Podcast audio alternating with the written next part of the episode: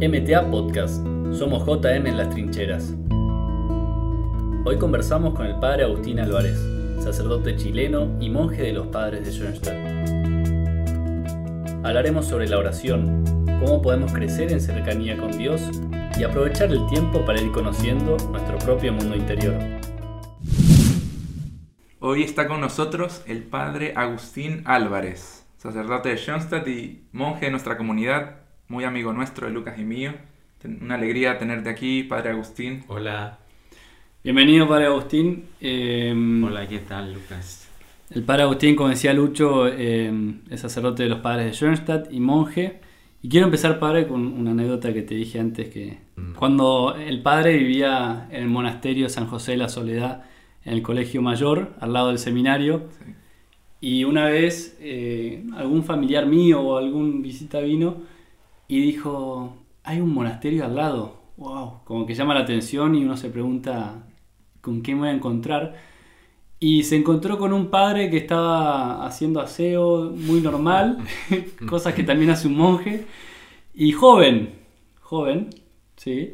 Y porque decía, pensaba ver a alguien Un con, viejito. con, Viejito viejito, con con barba. barba, Que blanca. apenas camina. Sí. ¿Cómo haces para explicarle a la gente tu vida de monje?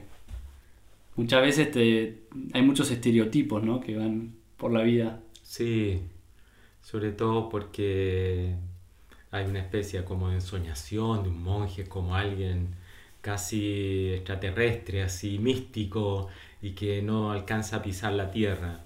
Pero esas son imaginaciones. ¿Cómo sería, padre, un día, un día tuyo, un día cotidiano tuyo? Un día mío. monje? Bueno, un día mío, eh, todo está ordenado para, para que me ayude a estar y a caminar durante el día en el encuentro con Jesús, con la Mater. Y eso comienza temprano en la mañana, o sea, yo me levanto a las 5 y tengo distintos momentos de, oración en la mañana, que son como tres horas, eh, ¿Sin desayunar todavía? sin desayunar, nada. Para, te levantás a las 5 de la mañana y 3 horas de... A las 8 y cuarto más o menos mi desayuno. Wow. ¿Y no tenés hambre tanta? ¿Te acostumbraste? No, no, no tengo No. hambre. No. Después del desayuno, Después del desayuno viene el trabajo, que es muy importante, eh, rezar y trabajar, hora de labora. No. Y trabajo en, en las distintas tareas, ahí tu familiar, tu tía, no sé quién era, se encontró conmigo haciendo aseo. Bueno, otras veces estoy en el jardín o arreglando algo. Eh, siempre hay mucho que hacer.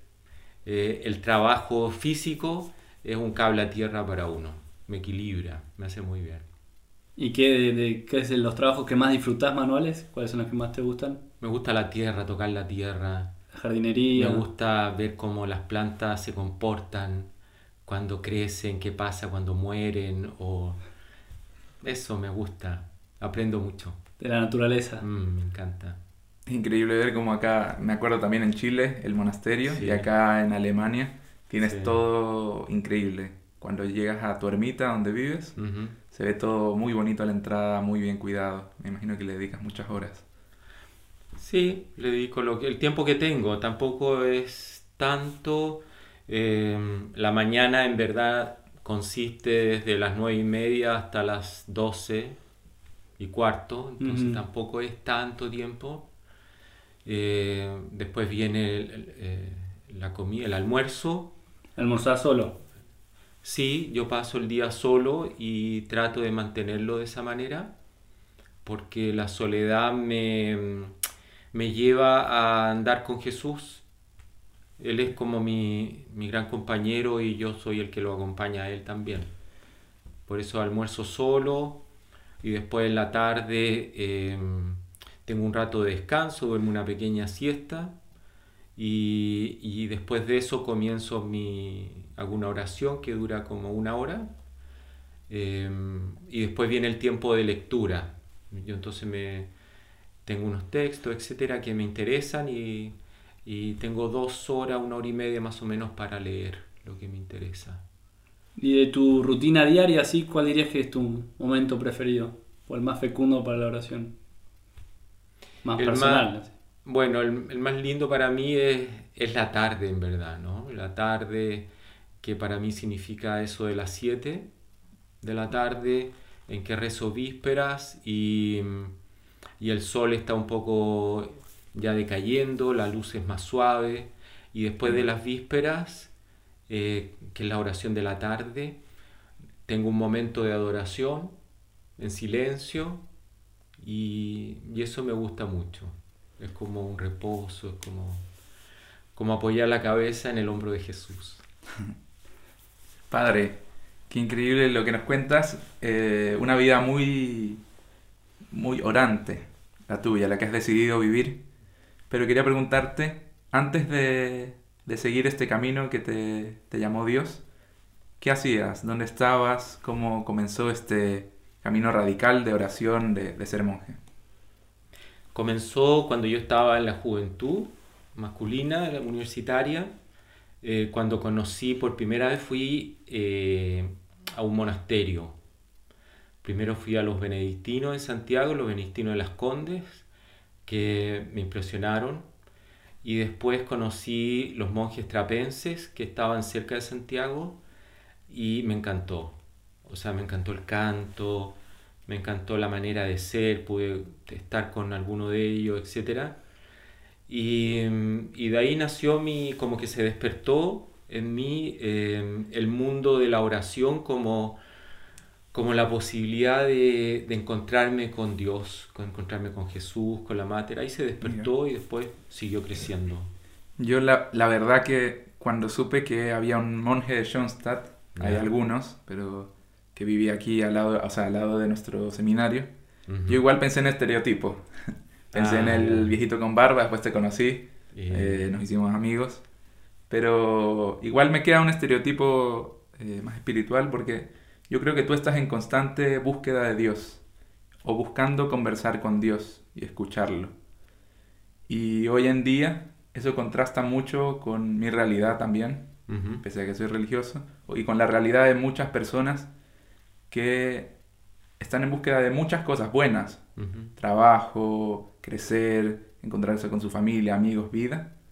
Eh, pero se hace tantas cosas que a veces uno no se da el tiempo para encontrarse con Dios. Es un camino radical que tú llevas, pero también eh, quería preguntarte cómo, eh, si es posible, y cómo es posible que estas, nosotros que vivimos una vida más acelerada, también nos busquemos, busquemos y encontremos a Dios. Mm. Mm. Eh, bueno, para esto yo diría no hay recetas. ¿ah? Partiendo de ahí, no es que yo diga haz esto y entonces te va a pasar lo otro. Claro. Eh, yo creo que cada uno tiene su camino.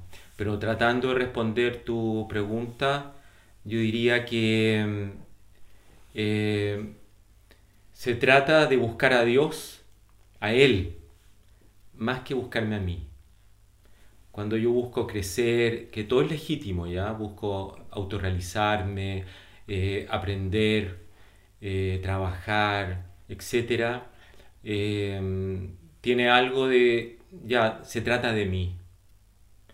Y creo que cuando alguien se enamora, eh, entonces se trata del otro. Pasa algo increíble en la vida de mm. uno en que se te, se te cambian los, los, polos, por decir así, eh, ya no estoy yo en el centro, sino que para un hombre está ella. ¿ah? Y, y, creo que en la experiencia con Dios se trata de algo similar.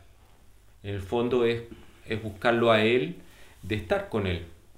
Es muy linda la imagen que, que tomás, porque seguramente muchos de los chicos que nos escuchan tienen la experiencia y la podrán contrastar de, enamorarse de una chica y en el momento que uno se enamora siente que, que le salen, descubre cosas nuevas de uno y empieza... Te sale música. Te sale música del alma.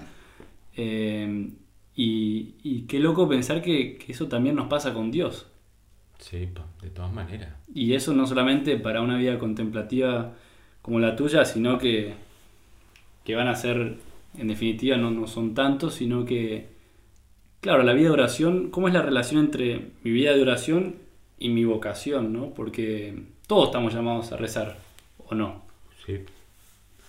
Claro, porque rezar, a ver, rezar significa estar en contacto, en relacionarme. Rezar es como tomar mi, eh, mi teléfono y, y llamar a mi novia. ¿No? ¿Por qué? Porque quiero escuchar su voz. No porque tenga algo que decirle necesariamente. Quizás también tengo algo que decirle. Claro. El rezar en el fondo es Querer poder estar con- claro, es estar en, entrar en contacto, ¿no? En relación, en vínculo. Y por eso lo hago. Creo que a veces, o en, en una primera instancia, uno reza porque necesita. Y piensa y cree que Dios te va a ayudar y Él porque Dios te va a dar lo que tú quieres y que- encuentras que es bueno para ti.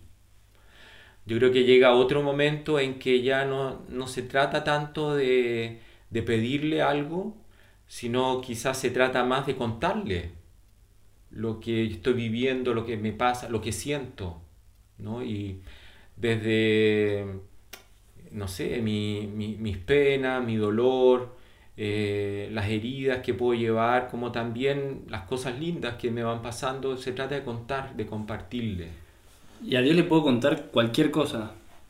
todo. Y lo, lo así, Todo. lo más cochino, lo más feo que uno tiene también. Todo, y con, y con malas palabras también. ¿Con malas palabras también? Sí, claro. ¿Sí? Si él las, las conoce antes que tú las digas. Claro, si uno las piensa, ya es como que Dios ya las escuchó, ya ¿no? las escuchó. Es que cuando uno habla así, habla con el corazón. Con la verdad. Uno es verdadero, es auténtico. Y es la, es la única, dirías que es la única forma de relacionarse con Dios. Desde la verdad, desde lo que soy, desde lo que me pasa, es la única... O sea, para Dios no hay una... A diferencia que cuando uno está con otras personas, para Dios no hay máscara. Él sabe que tiene una máscara puesta. ¿Y, y por qué a veces nos da miedo acercarnos a Dios o... O hablarle con, con todo el corazón, con lo que uno trae.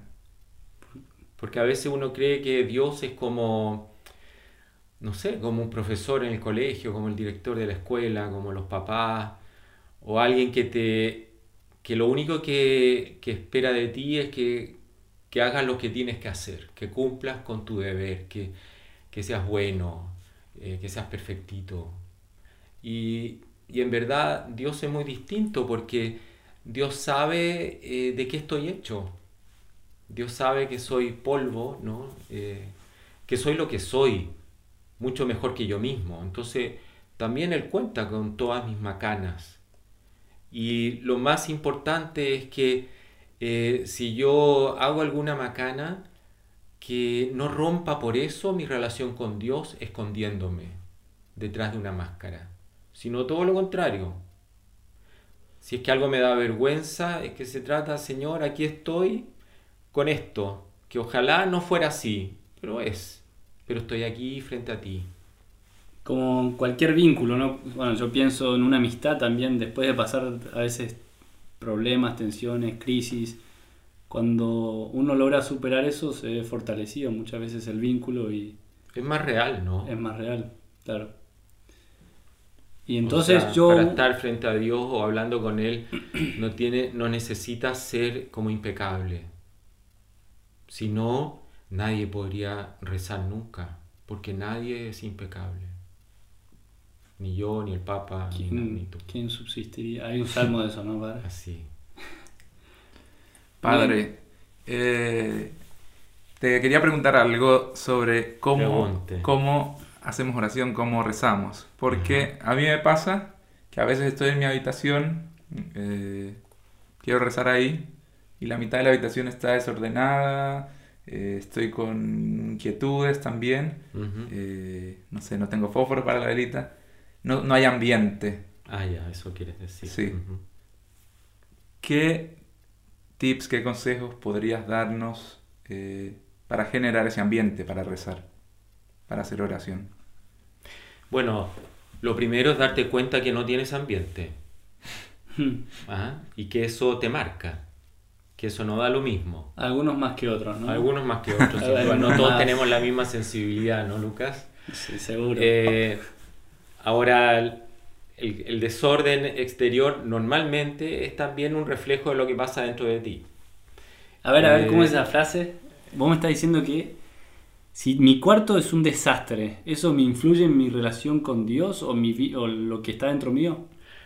yo diría que en algo, en algún porcentaje, sí refleja lo que pasa dentro de ti.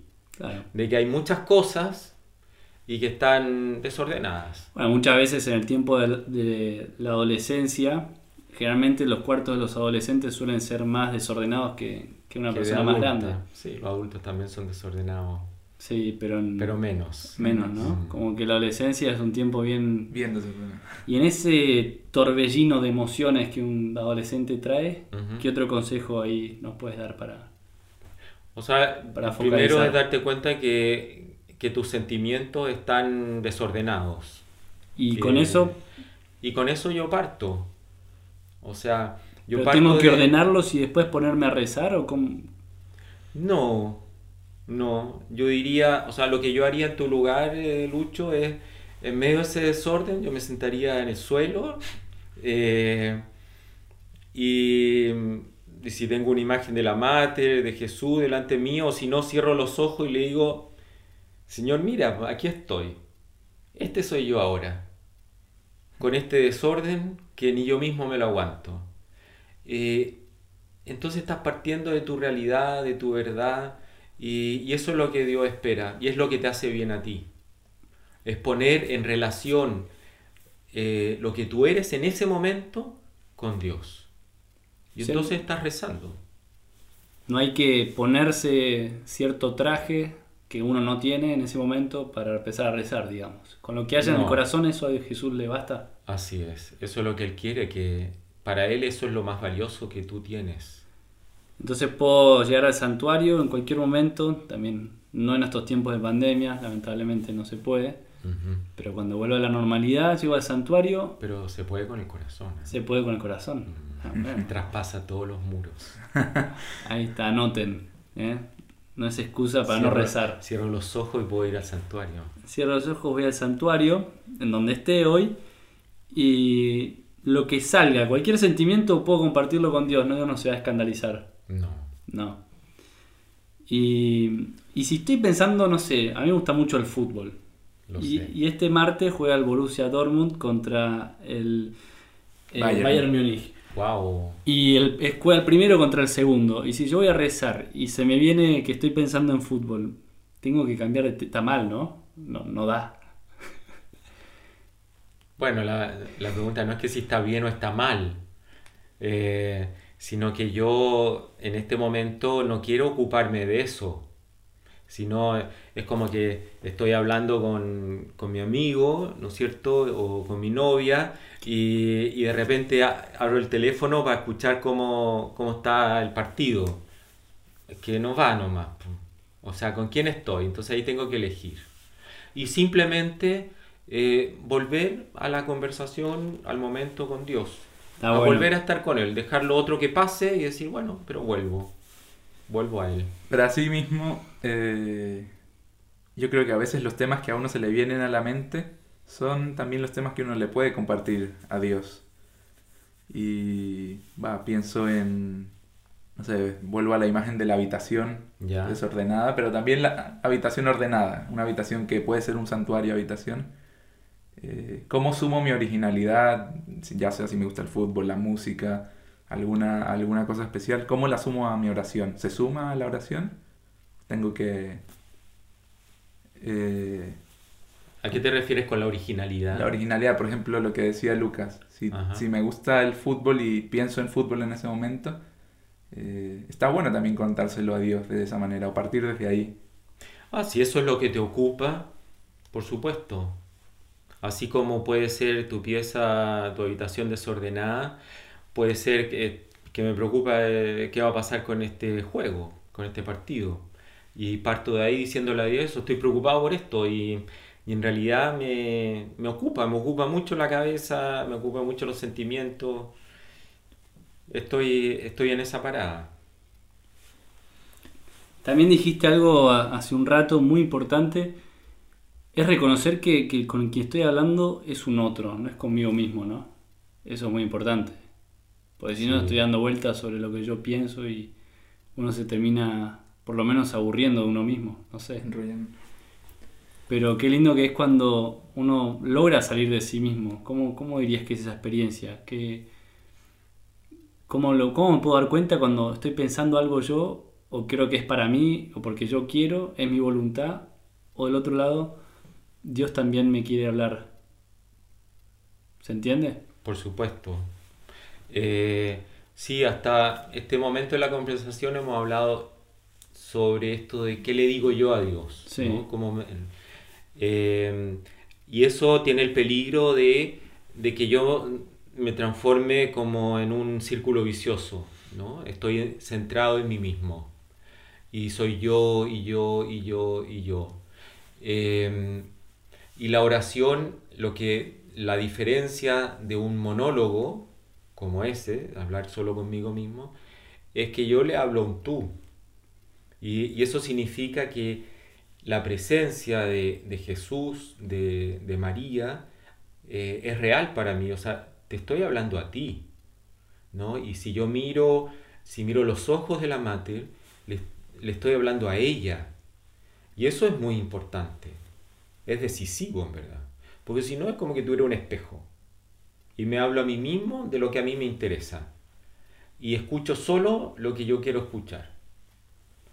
Y, y a veces eh, en, esa, en esa mirada a la Mater o en esa mirada al rostro de Jesús o a su cruz, eh, he de dar también la posibilidad a que Dios me diga algo. Eh, y me lo diga quizás de una manera eh, diferente a lo que yo espero. Por ejemplo, que, que los ojos, que la mirada de la mater me, me tranquilice. Y en medio del desorden de mi habitación, diga, en tus ojos, mater, todo está en orden, todo está tranquilo. Aunque a mi alrededor haya confusión, haya problemas, desorden.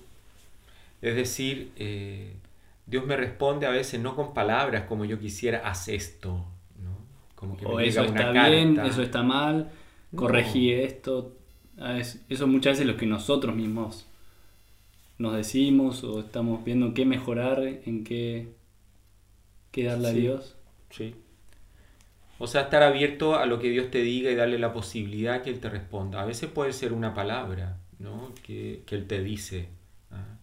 Confía, eh, o alégrate. Me gustó eso de, de los ojos de la mater. ¿Qué tienen los ojos de la mater? ¿Qué, qué te pueden decir? Eh, Tú también lo sabes, Lucas. ¿eh? Hace poco en un podcast contaba que una de las cosas lindas experiencias en Paraguay fue una vez que cumplió un nuevo aniversario de la fundación del movimiento y uno de los fundadores dijo, no teníamos nada, absolutamente nada en Paraguay. No había, todavía no había santuario ni qué decir, no había estructuras, no había gente formada, pero teníamos los ojos y la mirada de la mater. Y ahí empezó todo. Ahí está todo, ¿no? Ahí está todo. Hace falta saber mucho para rezar. Lo que hace falta saber es que ahí está ella, que ahí está su mirada, que ahí está su corazón, está ella. Y cuando logro mirarla eh, y como tocar su mirada, sus ojos, entonces estoy tocando a Jesús, estoy tocando el cielo de una manera muy, muy real. Y quizá esa mirada me regale lo más importante, más que palabras, es saber que no estoy solo. Y cuando, cuando yo me siento acompañado y acompañado por ella, entonces eh, soy capaz de mucho o de todo, como fue en Paraguay. No teniendo nada, pero tenían su mirada, es decir, eh, estaban acompañados. Y esa, esa presencia de, de la Mater les dio la fuerza para construir todo lo que hoy es el movimiento de la familia en Paraguay, que es enorme, es muy lindo. lo Claro. de ella. Por, su- por supuesto que hay, que hay gente que se la ha jugado, que, que ha, que ha aportado mucho, pero en el fondo el, el que hace la obra es Dios, ¿no? Es como meternos en su, en su dinámica, en su conexión y, y ser instrumentos. Así es, Dios no quiere hacer las cosas solo. Eh, él nos envía como ángeles seres eh, que no son humanos, sino que Él hace las cosas a través de nuestras manos y, y por eso somos decisivos y Dios muchas veces no, no puede hacer cosas porque nosotros no le no ponemos nuestras manos, no ponemos nuestra mirada, no ponemos nuestra fuerza, nuestro corazón. Somos su instrumento.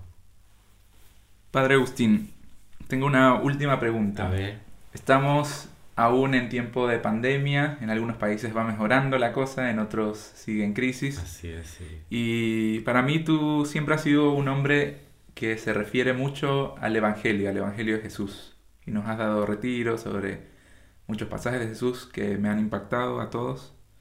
Eh, para todos la JM que nos escucha, toda la familia Schoenstatt en este tiempo de pandemia, ¿qué Evangelio le dedicas para que mediten, para que recen desde él?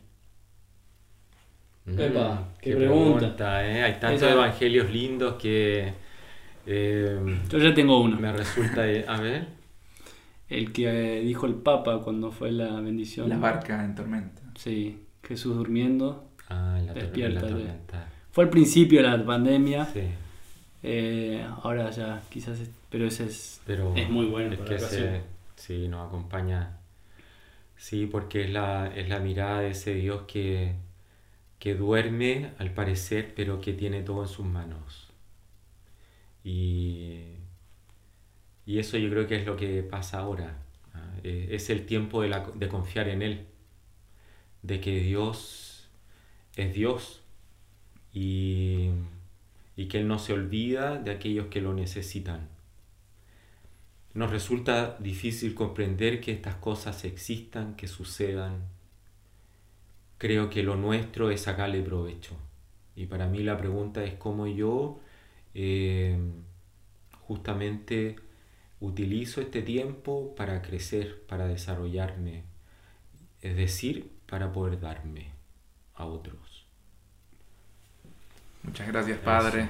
Gracias Así por acompañarnos hoy. Jesús está en nuestra barca, Eso. vamos con Él. Muy bien. Y, Gracias a ustedes. ¿eh? y también eso, ¿no? Que aunque no podamos ir al santuario, también estamos en la misma barca con Jesús, así que no es excusa para no rezar en este tiempo, con más razón. No, y es un tiempo propicio, yo diría, para leer los evangelios. ¿ah? Tomar un evangelio y leérmelo en este tiempo. Y, y quizás me entusiasme y siga con otro. Porque para que los ojos de María, los ojos de Jesús en verdad se hagan presentes, sean reales, tengo que conocerlo. Y pero la es. mejor manera es, es con- Leer el Evangelio. leer los evangelios. sí. Si tuvieses que comenzar por un evangelio, ¿cuál elegís? Yo Lucas, sí. Sí, ¿no? Sí. Sí, yo también, obvio. sí. ¿Eh? El Lucas, evangelio de la porque- Porque misericordia. es muy mariano también. y es muy mariano. Sí. Así que nos quedamos con eso. Y bueno. Muchísimas gracias, Padre Eso a ustedes. Gracias, Padre. Que Dios los bendiga. Acabamos de conversar con el padre Agustín Álvarez y él nos invitaba a que miremos estos tiempos difíciles en los que estamos viviendo, también como tiempos para crecer y tiempos para aprovechar, volver a Dios, acercarnos con Dios de distintas maneras. Sí, te sumo a eso, Lucho, que mm, lo nuestro dijo es aprovechar y al ratito después dice para los demás. Obviamente todos queremos que este tiempo de pandemia sea productivo, todos tienen anhelo de hoy de ser productivos, de hacer cosas, de generar, de aprovechar el tiempo, de, no estar eh, de balde, como se dice en Paraguay, sino de estar haciendo cosas, pero más que hacer cosas por hacer cosas o ser productivo es para los demás. Y este encuentro con Jesús nos lleva a estar con los demás. Por eso es importante la oración, para poder estar al servicio de los demás. La pregunta que queremos dejarle para reflexionar es, ¿cómo está mi cuarto hoy? Que en alguna parte de, la charla el padre Agustín lo tomó. ¿Cómo está mi cuarto? Quiere decir, bueno, ¿cómo está el orden de mi vida? Si empiezo por mi cuarto, eh, está muy desordenado, ir a rezar con eso va a ser más difícil, ¿sí? O rezar en un cuarto totalmente desordenado me va a costar más. Entonces, también el cuarto, cómo está esas cosas que me inquietan, cómo está lo que no me lleva a rezar, es que tengo problemas en casa, una pelea, y puedo, logro hablar con eso, de eso con Jesús, logro hacer oración con Jesús sobre eso. También yo veo, para continuar la reflexión, es como un camino. Cuando ya tengo un poco más de paz, la vida un poco más ordenada, ¿qué espacios le doy a Dios? ¿Qué rutinas tengo para generar encuentros con Jesús, encuentros de momentos de oración, momentos personales de oración o, comunitarios de oración? Bien, y también queremos dejarle, quizás a mí, cuando pienso en qué cosas me han ayudado a rezar, eh, muchas veces hay ciertas impulsos o fuentes externas, eh, Ayudas. ayudas eh, a veces libros de espiritualidad que nos ayudan también, historias de santos, cosas que nos motivan a entrar en contacto con Jesús. Bueno, ¿cuáles son, si he tenido alguna? eh, quizás est- estos podcasts también pueden ser una ayuda, pero, o una canción, pero no para que eso sea mi oración, sino para que genere un ambiente para que después yo pueda estar con Jesús, en silencio. Estar con Jesús en silencio, eh, ¿cuáles son esas cosas que me han ayudado? ¿sí? Yo también escuchaba muchos cuentos de Mamerto Menapache desde que era chico y eso siempre me ayudó a entrar en un clima con Jesús y después eh, ponerme a rezar, digamos. Y bueno, queremos terminar este momento también y agradecerle al Padre Agustín y a todos ustedes que nos han escuchado. Muchas gracias, Lucas. Hasta la próxima.